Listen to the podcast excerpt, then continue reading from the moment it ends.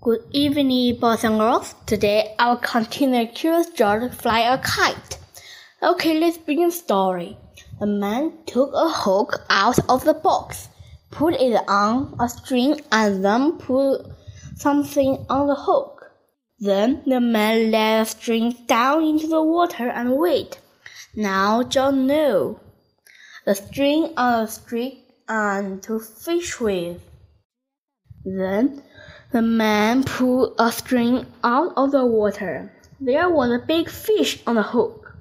Just so the man pulled one fish after another out of the lake. What fine it must be fish! Joe wanted to fish too. He had his string. All he needed was stick, and he knew where to get that. Joe ran home as fast as he could. In the kitchen, he took the mop off the kitchen wall. The mop would make a good stick. Now George had the string and the stick. He was all set to fish. Oh, was he? Not yet. George had to have a hook, and on the hook something what the fish like to eat. Fish would like cake. But and George knew where to find some. But where could he get a hook? Why, there was a hook for the mop on the kitchen wall. It would have to come out. With the hook on the string and the string on the stick and the key in the box in his hand, Joe went back to the lake. Just sat down, put some cake on the hook, and let the line down into the water. Now he had to wait. Just uh, as the man had waited, Joe was curious.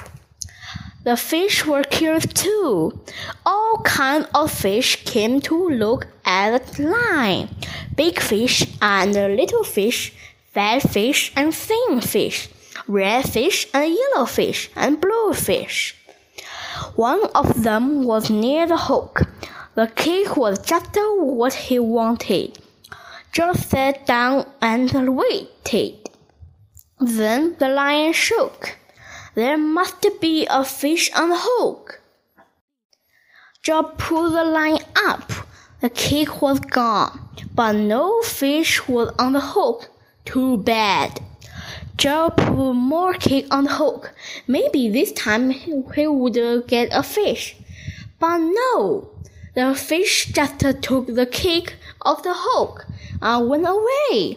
Well, if Joe could not get the fish, the fish would not get the cake. Joe would eat it. He liked his cake too. He would find another way to get a fish. Joe looked into the water that big red and there with the long tail. It was too near. Maybe he could get it with his hand. John got down as low as he could and put out his hand. Splash! Into the lake he went. Then the water was cold and wet, and Joe was cold and wet too. This was not fun at all. Then he came out of the water. Bill was there with his kite. My, you are wet, Bill said. I saw you fall in, so I came to help you get out. Too bad you did not get a fish.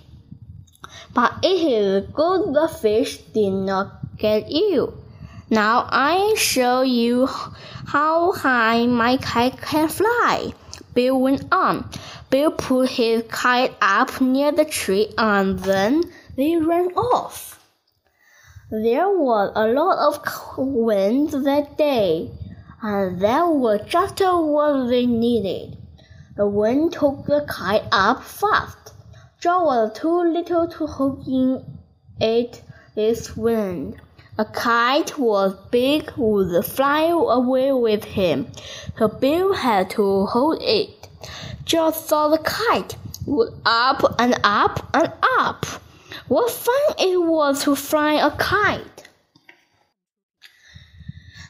They let the kite fly for a long time. Till Bill said, I will get the kite down now. I must go home, and you should too. But when Bill pulled the string in, the cat got into the top of the pine tree. Bill could not get in down. Oh, my fine new kite! I cannot let go of it. I must have to beg, Bill said but the tree is too high for me. But no tree was too high for George. He went up to the top in no time. Then, little by little, he got a string out of the tree. Do you want to know what happened next? Next story I will continue. Goodbye. Thank you for the listening. See you next time.